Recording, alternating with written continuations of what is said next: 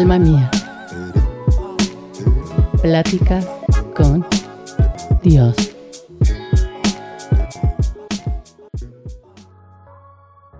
¿Cuál es mi propósito de vivir?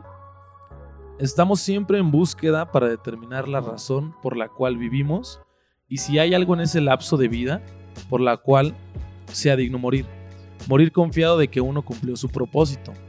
Dicen que cuando uno muere eh, ve su vida pasar y entonces ahí uno ve lo que hizo y asimismo lo que uno no hizo. He escuchado muchas historias, he visto muchas conferencias tratando de alinearnos acerca de encontrar nuestro designio. Nosotros como cristianos también a veces tenemos esta incógnita. ¿Tiene el cristiano una razón para vivir? ¿Tiene el cristiano una razón para morir? Eh, sin lugar a dudas, el cristiano ah, se hace esta misma pregunta y evidentemente el cristiano, a diferencia del que no es cristiano, tiene algo por lo cual este, guiarse para saber si tiene una razón para vivir o para morir, como tú dices. Evidentemente la palabra de Dios, que es lo que ah, nos guía como cristianos, este, es a donde tenemos que recurrir para conocer cuál es esa causa, razón, para morir, para vivir, para cada día, cada segundo incluso de nuestra existencia. Sí, eh, es, muy importante que marques el, comienzo de todo. O sea, que nuestra base fundamental está en la Biblia. Claro. Y, de ahí parten todas las preguntas que uno se puede hacer en la vida y de ahí parten también todas las respuestas de lo que Dios quería mostrarnos. Eh, es, muy importante eh, para mí, creo, que siempre esté volviendo a la verdad, a la Biblia y es una, eh, eh, pues por este tema que me gusta mucho, eh, hablando acerca de la razón para vivir o para morir, lo que, lo que se menciona a Filipenses, que menciona que, sin embargo, Filipenses 3, 7 y 8, sin embargo, todo aquello que para mí era ganancia, ahora lo considero pérdida por causa de Cristo. Es más, todo lo considero pérdida por razón de incomparable valor de conocer a Cristo Jesús mi Señor. Por él lo he perdido todo y lo tengo por estiércol a fin de ganar a Cristo. Es increíble este, en ese pasaje que dices, tiene un, un, sentido importante de conocer a Cristo. Y esto es importante porque una de las razones por las cuales nosotros fuimos creados, incluso viendo la perspectiva bíblica antes del pecado, es que fuimos creados para conocer a Dios, para deleitarnos en Dios, para mirar a Dios. Entonces, eh, ese pasaje, algo que Pablo está diciendo y es increíble, es que lo tiene todo lo demás por basura, por una excelencia, una cosa increíble más, increíblemente, perdón, más grande que es la excelencia del conocimiento de Dios. Es algo que no solamente debería como de llenarnos las tardes o las mañanas del domingo o incluso un rato como entre semana, sino es algo que debería de llenarnos todos los días. A mí me gustaría hablar también un poco acerca de si Jesús tuvo una razón suficiente para vivir y para morir. Creo que eh, parte de, lo que dice Pablo, este, podemos unirlo a, cómo este, Jesús tuvo una razón suficiente para vivir y para morir. esa razón es suficiente para, para, vivir o para morir. Eh, ¿Cómo tú crees que la podemos analizar? ¿Cómo la podemos ver a través de la Biblia? Claro, mira, ah, hay unos cuantos pasajes que podemos ver. Este, me gustaría este, recordar unos cuantos, en especial uh, Romanos, eh, Romanos 14, eh, esto es algo que creo que tú también vas a citar más adelante, Romanos 14, 8 este, precisamente ah, nos dice, si vivimos es para honrar al Señor y si morimos es para honrar al Señor. Entonces, tanto si vivimos como si morimos, pertenecemos al Señor.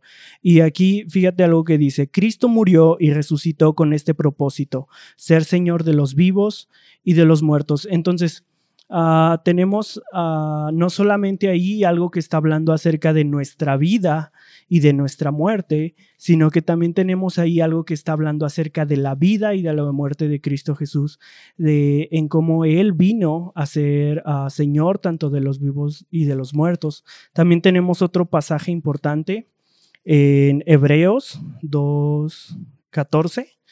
Este, te lo voy a leer rápidamente. Dice, debido a que los hijos de Dios son seres humanos hechos de carne y sangre, el Hijo también se hizo carne y sangre, pues solo como ser humano podía morir y solo mediante la muerte podía quebrar el poder del diablo, quien tenía el poder sobre la muerte. Algo que, algo que yo veo muy claro en las escrituras es que ah, cuando el pecado entró en el ser humano, el ser humano perdió esta facultad que estábamos hablando hace ratito, y que es que el ser humano, ah, eh, en específico lo podemos ver en Adán, él contemplaba a Dios. Cuando Dios venía, él lo veía, lo contemplaba, lo escuchaba, aprendía acerca de él. Ah, sin embargo, con el pecado, las facultades que tenía Adán para ver a Dios, para mirarlo, para contemplarlo, se perdieron y se fueron perdiendo poco a poco. Lo puedes ver en la Biblia como continuamente el ser humano, en lugar de estar haciendo para lo que fue creado, que es contemplar a Dios, su gloria, su majestad, está constantemente viviendo para sí mismo. Ah, algo que sucede es que Dios, sin lugar a duda, y lo sabemos porque lo podemos ver en los evangelios, es que Él puede destruir las cosas completamente, decir, esto ya no funcionó y vamos a destruirlo en un segundo.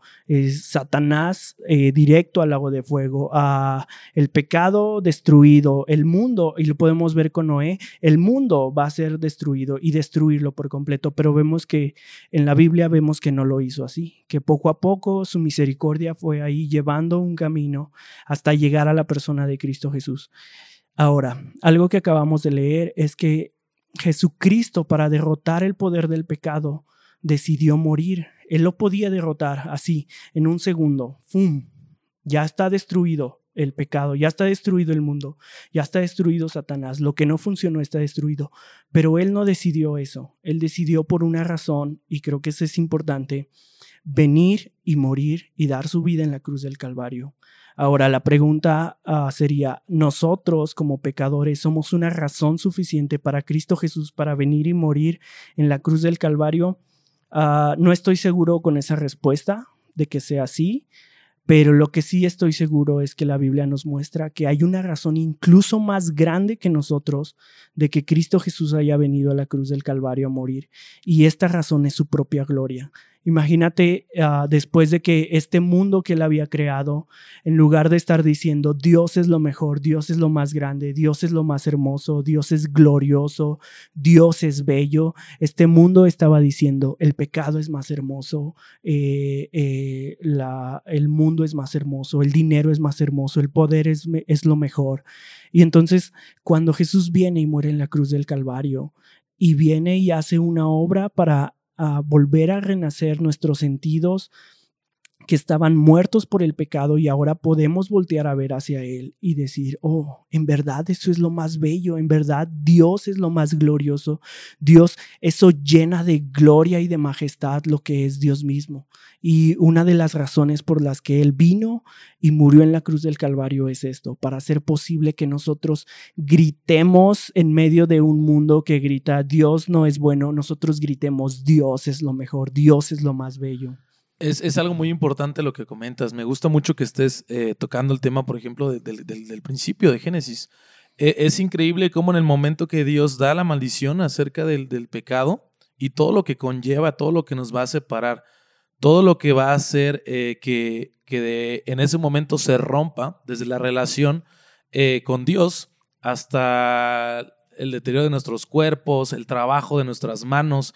Es increíble cómo Jesucristo eh, viene a cumplir e, esa parte de derramamiento de sangre, como justo tú lo mencionaste. Bien pudo, haber eh, no muerto y creado el mismo efecto.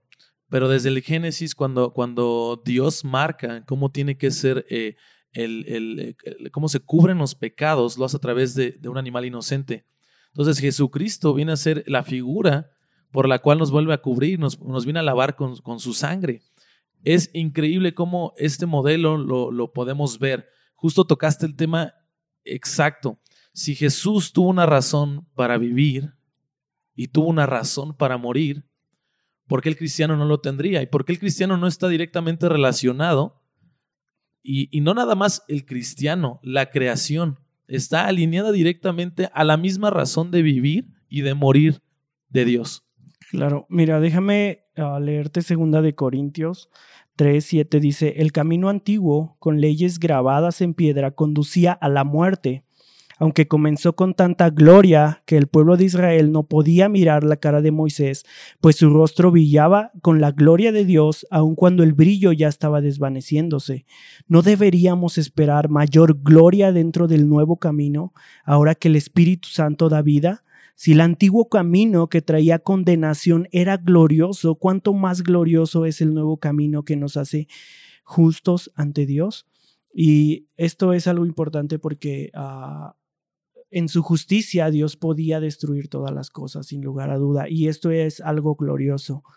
Ah, pero en su misericordia Él ha, hecho que su gloria resplandezca aún más. Este, y como tú dices, entonces tenemos ahora una razón de por qué vivir y por qué morir, que no es para nosotros mismos, eh, sino es para una gloria tan magnífica que nosotros podríamos deslumbrarnos y que de hecho no solo nos va a llevar eh, esta vida, vivir y morir para esa gloria, sino que es tan inmensa que nos va a llevar una eternidad contemplarla, mirarla y deleitarnos en ella. Y, justo lo que comentas, creo que Pablo habla muy bien acerca de eso y cómo también añade una cosa. Eh, vivir en Cristo es renunciar a uno, a, uno mismo. O sea, vivir bajo el propósito y la razón que Dios nos creó, es decir, es morir a uno mismo. Y, quiero leer justo Filipenses 1.20 al 21. Dice, mi ardente anhelo y esperanza es que nada será, seré avergonzado, sino que con toda libertad, ya sea que yo viva o muera, ahora como siempre, Cristo será exaltado en mi cuerpo. Porque para mí el vivir es Cristo y el morir es ganancia. Eh, me gusta mucho cuando comenta que, ahora, como siempre, o sea, no importa cuál es el estatus de mi, de mi vida, no, no importa si hay vida o hay falta de vida en mí, Cristo tiene que ser exaltado. Cristo tiene que ser eh, eh, exaltado con mi cuerpo. Eh, es increíble que, tenemos que tomar este, este mismo anhelo como, como, como lo hace Pablo. Claro que sí, sin lugar a dudas, ese debe de ser como el anhelo de todo cristiano. Ah, una de las cosas importantes en cuanto a, esto de cómo el cristiano vive día con día, no solamente viendo como la finalidad de cómo ah, de, de, vivir y morir en sí, sino cómo cada día va viviendo. Ah, me gustaría, por ejemplo, mencionar algo que yo, yo recordé cuando me pasaste el tema, es una de las doctrinas más olvidadas es este, la unión con Cristo. Es una doctrina que vemos en toda, eh, en gran parte del Nuevo Testamento, casi en cada carta, cada libro de, del Nuevo Testamento. Y es algo que la iglesia fue olvidando.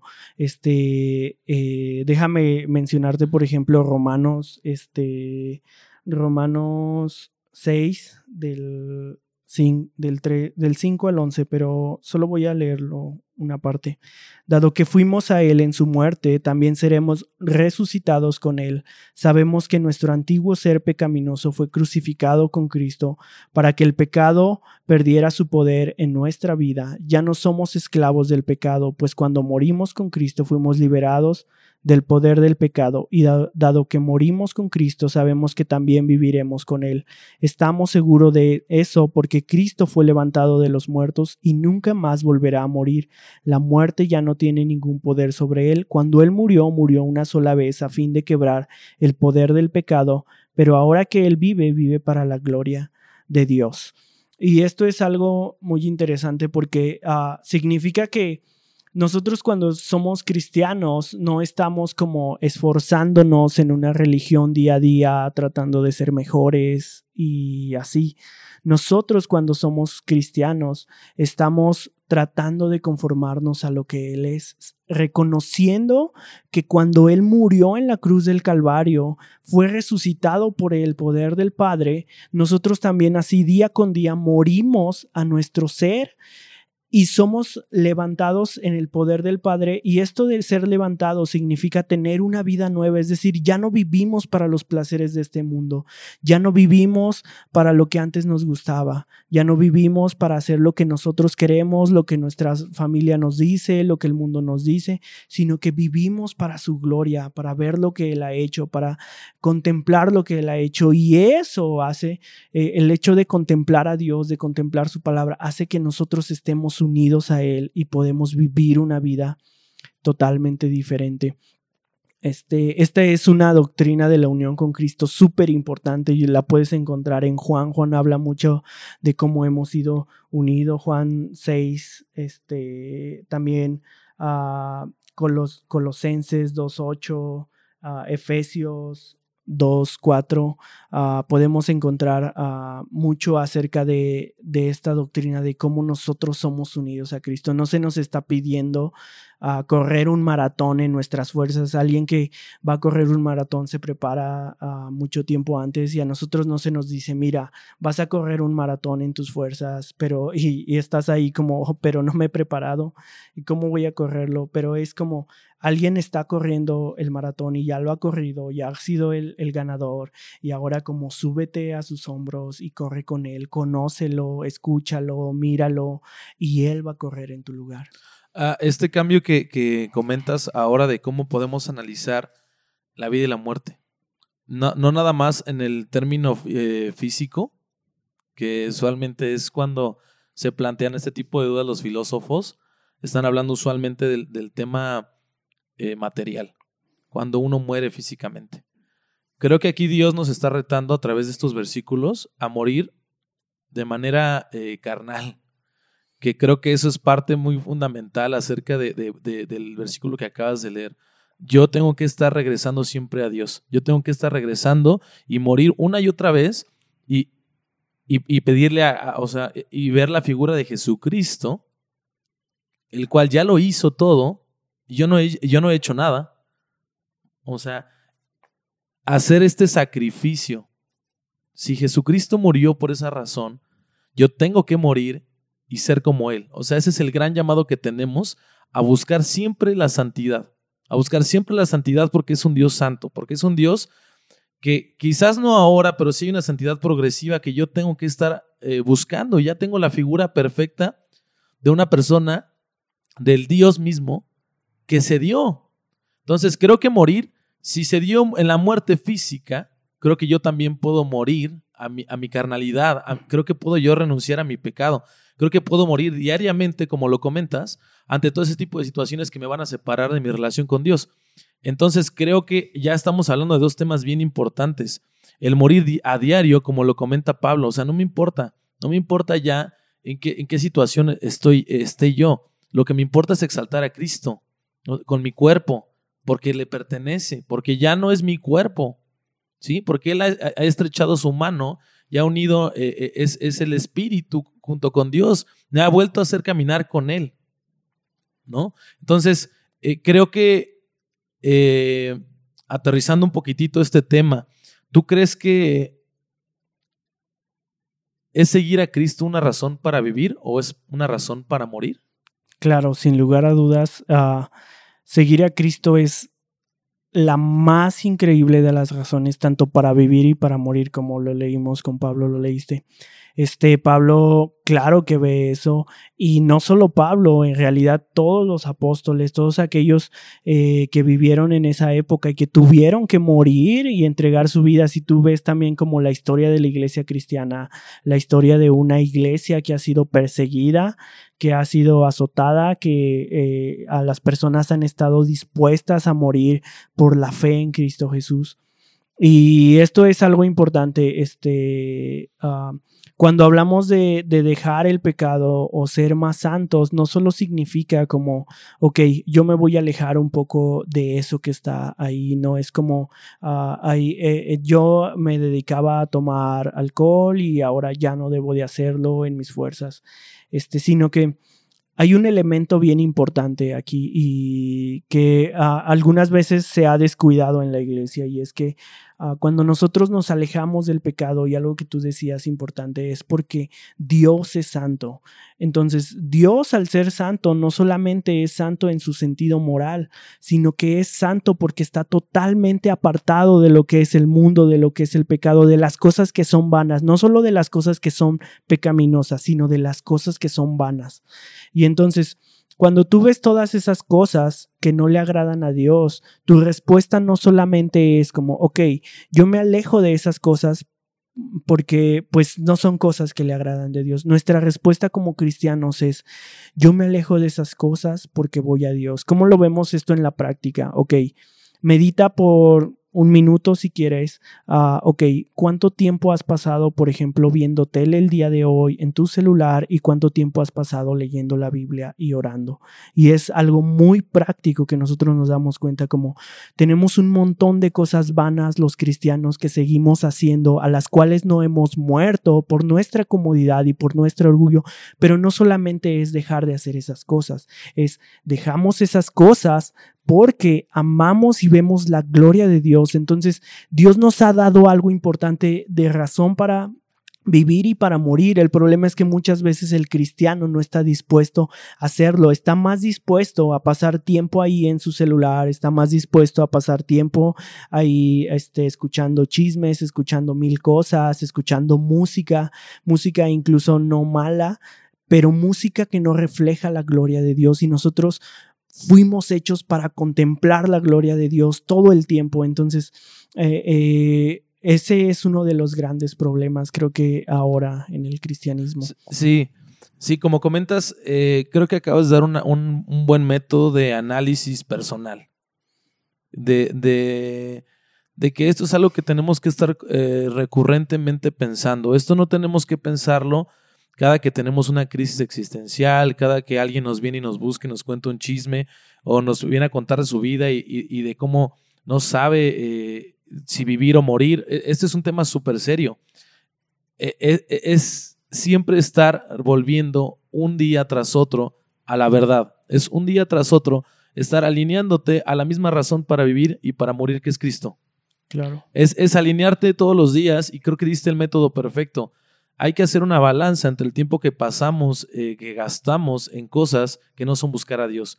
Porque si, si usáramos ese tiempo para buscar a Dios, empezaríamos a vivir para Cristo. Empezaríamos a vivir para Cristo como todos los hombres de Dios que vemos reflejados en la Biblia tuvieron que hacerlo para desempeñar el papel que, que el propósito por el cual los había traído específicamente Dios. Dar su gloria. Claro.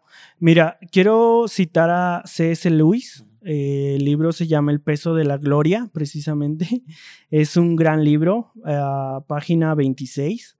Dice, de hecho, si consideramos las claras promesas de recompensa y la asombrosa naturaleza de las recompensas prometidas en los evangelios, parecería que nuestro Señor encuentra nuestros deseos no demasiado fuertes, sino demasiado débiles. Somos criaturas asustadizas que pierden el tiempo con la bebida, el sexo, la ambición, cuando se nos está ofreciendo una alegría infinita como un niño ignorante que quiere seguir jugando con el barro en los suburbios porque no se puede imaginar lo que significa el ofrecimiento de unas vacaciones junto al mar. Nos quedamos contentos con demasiada facilidad.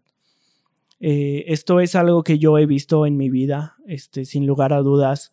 Ah, muchas veces he amado más a cosas en este mundo, como acabamos de decir, el celular o otras cosas, cuando tenemos algo mucho más glorioso por qué vivir, que es su gloria, su amor, su misericordia, contemplar todo lo que Él ha hecho en la cruz. Híjole, nos va a llevar una eternidad contemplar lo que Él ha hecho en la cruz, en su venida, en su resurrección. Y estamos aquí en este mundo, podríamos aprovechar este tiempo. Yo en mi caso, muchas veces he aprovechado para otras cosas y es algo horrible, pero tenemos la esperanza de que Él nos ha salvado aún con todo eso, con nuestros fallas y déficits en buscarlo a Él mismo. Exactamente, creo que viene como un acto de agradecimiento el que nosotros lo busquemos a Él antes que nada, en que nosotros diariamente lo busquemos su rostro, busquemos qué tiene Él que enseñarme, qué puedo yo ser instrumento de Dios a la vida de alguien más a la vida de su iglesia, a, todo lo que conlleva eh, no buscar al mundo. E, es muy, muy importante que, que entendamos que vivir para Cristo es renunciar al mundo, es no vivir para el mundo. Entonces creo que eh, me gusta concluir que tenemos que buscar vivir una vida en Cristo por la cual valga la pena morir. Entonces, eh, e, es, es, una lucha que vamos a tener mientras estemos acá, pero es algo que Dios nos va a capacitar para hacer si nosotros lo buscamos. Claro, en, en su gracia y en su misericordia, nosotros vamos a caminar unidos a Cristo Jesús. No vamos a caminar por nuestras fuerzas, pero no vamos a caminar eh, siguiéndolo a Él, viviendo y muriendo a Él, si no estamos unidos a Cristo Jesús. ¿Cómo estamos unidos a Cristo Jesús? Pues Él nos ha dado su palabra, nos ha dado la oración, nos ha dado el Espíritu Santo, la iglesia, para poder estar unidos a Él y caminando con Él.